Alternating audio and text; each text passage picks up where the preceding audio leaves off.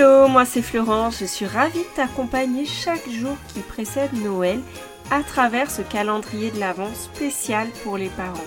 Chaque matin, tu recevras directement ton audio fait avec amour pour te booster, t'encourager dans ta mission de parent.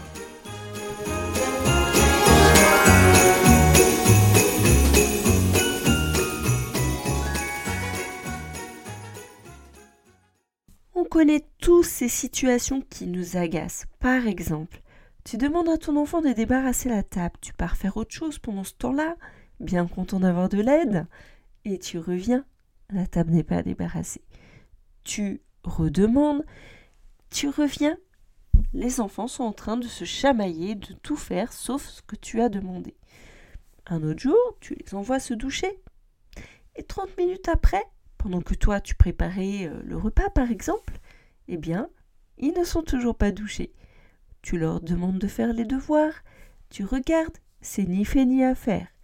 Tu leur demandes de s'habiller, ils te disent oui, et puis euh, tu reviens, ils ne l'ont pas fait.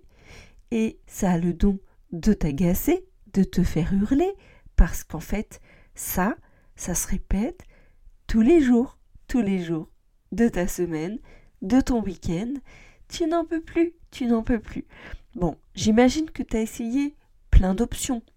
Tu as répété une première fois, calmement, une deuxième fois, puis le ton a commencé à monter. Et puis ça, c'était le jour 1. Le jour 1. Mais le jour 2, bah, dès la deuxième fois, ça a commencé à monter. Le jour 3, il n'y a même plus de patience là. En fait, en fait, tu pètes les plans tout de suite, tu vois. Et, la situation se répète, tu n'en peux plus. Et c'est là qu'on te demande pourquoi tu exploses pour une assiette une assiette non débarrassée, parce que bien sûr ce n'est pas la fin du monde. Sauf que toi, tu sais très bien que tu n'exploses pas pour une assiette. Tu exploses parce que l'assiette, c'est la goutte d'eau qui fait déborder le vase. Et oui, quand en fait tu es fatigué de répéter, c'est difficile en fait de garder ton calme. Et pourquoi c'est difficile? Parce que en fait, tu as l'impression de ne pas être respecté. Ton enfant, tu penses qu'il se moque de toi. Tu penses qu'il devrait savoir à son âge. Tu ne comprends pas pourquoi il ne t'écoute pas alors qu'il t'a dit oui.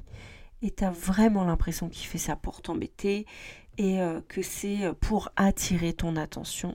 Alors oui, il y a des cas où c'est vrai que les enfants demandent de l'attention. Mais franchement, est-ce que tu crois que ton enfant, quand il ne débarrasse pas la table, il se dit je vais pas le faire comme ça ça va bien embêter ma mère. Je crois pas, vraiment je crois pas. Je suis persuadée que en fait ton enfant au moment où il ne fait pas le ce que tu attends de lui, c'est parce que il est attiré par autre chose.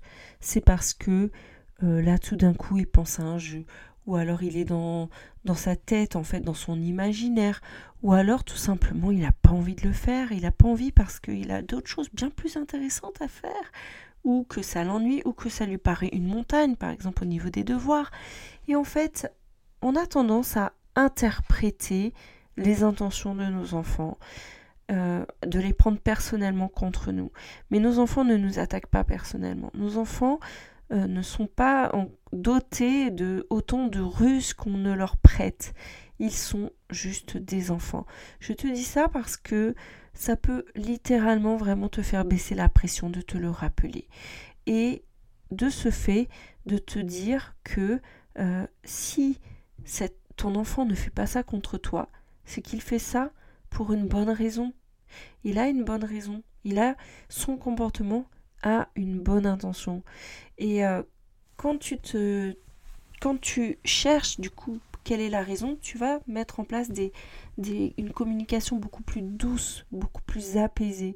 Ça va t'apaiser, ça va te donner de la compréhension. Tu vas réagir beaucoup plus calmement.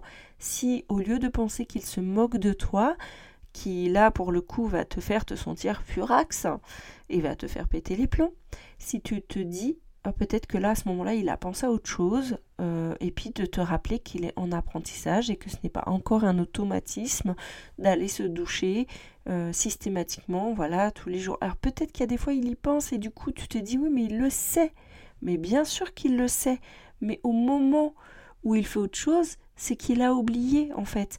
Je te dis ça, mais c'est vrai que c'est un défi, c'est un défi de se rappeler de ça et de se mettre au niveau de nos enfants qui pourtant par ailleurs nous paraissent super intelligents, super doués et que euh, du coup euh, on a du mal à se dire que non mais ils sont pas si matures que ça en fait ils ne sont pas leur cerveau n'est pas fini il est encore en construction et ce que nous on a mis des années à construire comme un automatisme pour eux ils sont en plein dedans. Et donc euh, ce que je te propose c'est vraiment de te rappeler ça, d'utiliser cela comme un filtre, de te rappeler que non, ton enfant est encore un enfant et qu'il a besoin que tu lui répètes, mais il a besoin que tu lui répètes de la bonne façon. Je te donne un exemple, il n'y a pas longtemps, j'ai euh, vu que ma fille avait oublié de débarrasser son plateau. Chez nous, on ne met pas la table forcément pour euh, euh, sur la table. En fait, on a des plateaux individuels, on met nos assiettes couvertes dessus parce que quand on débarrasse, bah, chacun emmène son plateau. C'est quelque chose qu'on trouve bien pratique. Et, et, et ma fille a tendance en ce moment à oublier son plateau. Et euh, c'est vrai que même quand elle pense à l'enlever de la table, elle le met dans la cuisine et elle le laisse tel quel avec tout dessus et elle oublie de le débarrasser. Et euh, ce jour-là, je, je l'ai appelée et je lui ai dit euh, Par contre, ma chérie, tu vois, je, je vois que ton plateau est resté là, est-ce que tu peux t'en occuper s'il te plaît? Et elle m'a dit ah, merci maman de me le dire comme ça. Parce que, euh, bah, tout à l'heure, euh, mon frère, il me l'a dit euh, de manière pas très sympa.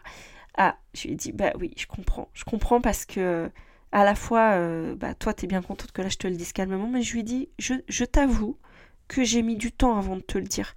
Il m'a fallu au moins, je l'ai vu au moins trois fois dans la journée avant de te dire, viens débarrasser s'il te plaît, avant de te le dire de la bonne façon. Ceci pour vous montrer qu'en fait, c'est pas forcément naturel.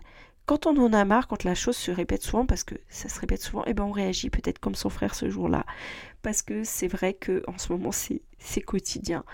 Mais comme euh, bah, j'anime des ateliers parents et j'ai la, joie du coup d'avoir euh, de les avoir déjà suivis moi en tant que parent, mais aussi de les animer, de me rappeler en fait euh, par exemple, dans les ateliers parents d'ado, on se rappelle que à l'adolescence, le cerveau, il y a les connexions neuronales qui se, qui se reconstruisent et que du coup, l'ado peut avoir tendance à oublier des choses qu'il avait acquises par le passé, qu'il qu'il avait intégrées, et ben ça a tendance à pas voilà, plus forcément être automatique. Donc de ce fait-là, en fait, à chaque fois j'ai vu le plateau, je me suis dit bon, ok, euh, elle a oublié de le faire. Elle a oublié et elle l'a pas fait exprès. Je me le suis dit personnellement plusieurs fois pour pouvoir, au moment où je l'ai appelé, lui dire de la bonne façon. Ça ne veut pas dire que j'y arrive à chaque fois. C'est juste que ce jour-là, j'ai réussi à le faire parce que j'ai pris du recul, de la hauteur et euh, que j'ai pu le faire de la bonne façon. Et c'est aussi un témoignage de te dire que la douceur, pour moi, restera toujours la meilleure option. Un jour, c'est ma fille qui m'a dit quelque chose de la bonne façon. Je lui avais parlé euh, un peu sèchement sur quelque chose et elle m'a dit Maman, euh, j'ai pas aimé comment tu m'as dit ça. Et là, mais ça m'a fait l'effet d'une claque, hein, mais une claque douce parce qu'en fait, ça m'a permis de prendre conscience que c'était effectivement pas la bonne façon. Et je lui dis oui, pardon, excuse-moi, là je suis fatiguée, je suis un peu speed, mais c'est vrai, je te l'ai pas dit de la bonne façon. Et donc euh, bah là, elle a pu, euh, le verbaliser, mais il y a des fois où elle aurait pu se fâcher aussi en retour et manifester de l'opposition. Donc là, ce que je t'ai partagé comme exemple aujourd'hui, c'est euh, vraiment le cas où il ne s'agit pas que ton enfant ne t'écoute pas par opposition à toi. Là, ce n'est pas un cas d'opposition, c'est un cas d'oubli, un cas de... il n'a pas fait exprès. Et du coup, ça mérite de prendre du recul et d'arriver à le verbaliser avec douceur. Et bien sûr que pourtant, ça ne résolvera peut-être pas la situation complètement, mais ça aura permis d'éviter la tension qui est bien inutile dans nos quotidiens déjà bien tendu. On n'a pas besoin en fait de se de se stresser de manière supplémentaire.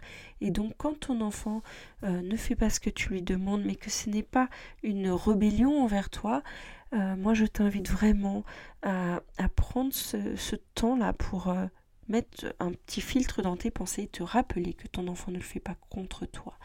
Et ce que je te propose, c'est d'identifier les situations qui te crispent là en ce moment et de voir comment tu peux l'exprimer de manière calme et même si tu le fais plusieurs fois, de rester constant sur cette manière de le faire.